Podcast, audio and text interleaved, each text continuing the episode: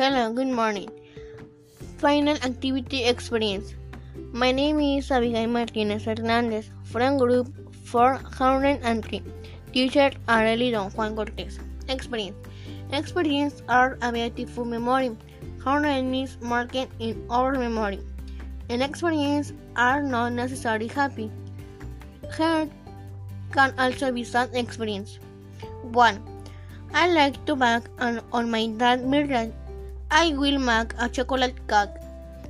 2. Travel to San Juan de los Lagos and my family has hoped of going back his year. 3.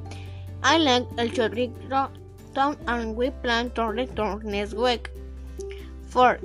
We went to a beach and my brother cooked his food and not his food is banged and I prefer not to go and gain.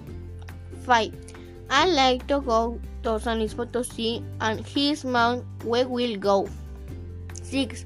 I like basketball and inner evenings and practice on my patio. 7. Uh, in my free time, I prefer to exercise in the morning and read now my broken body hurts. 8. I have been to Bronzeville and I'm looking forward to going again. Thank you.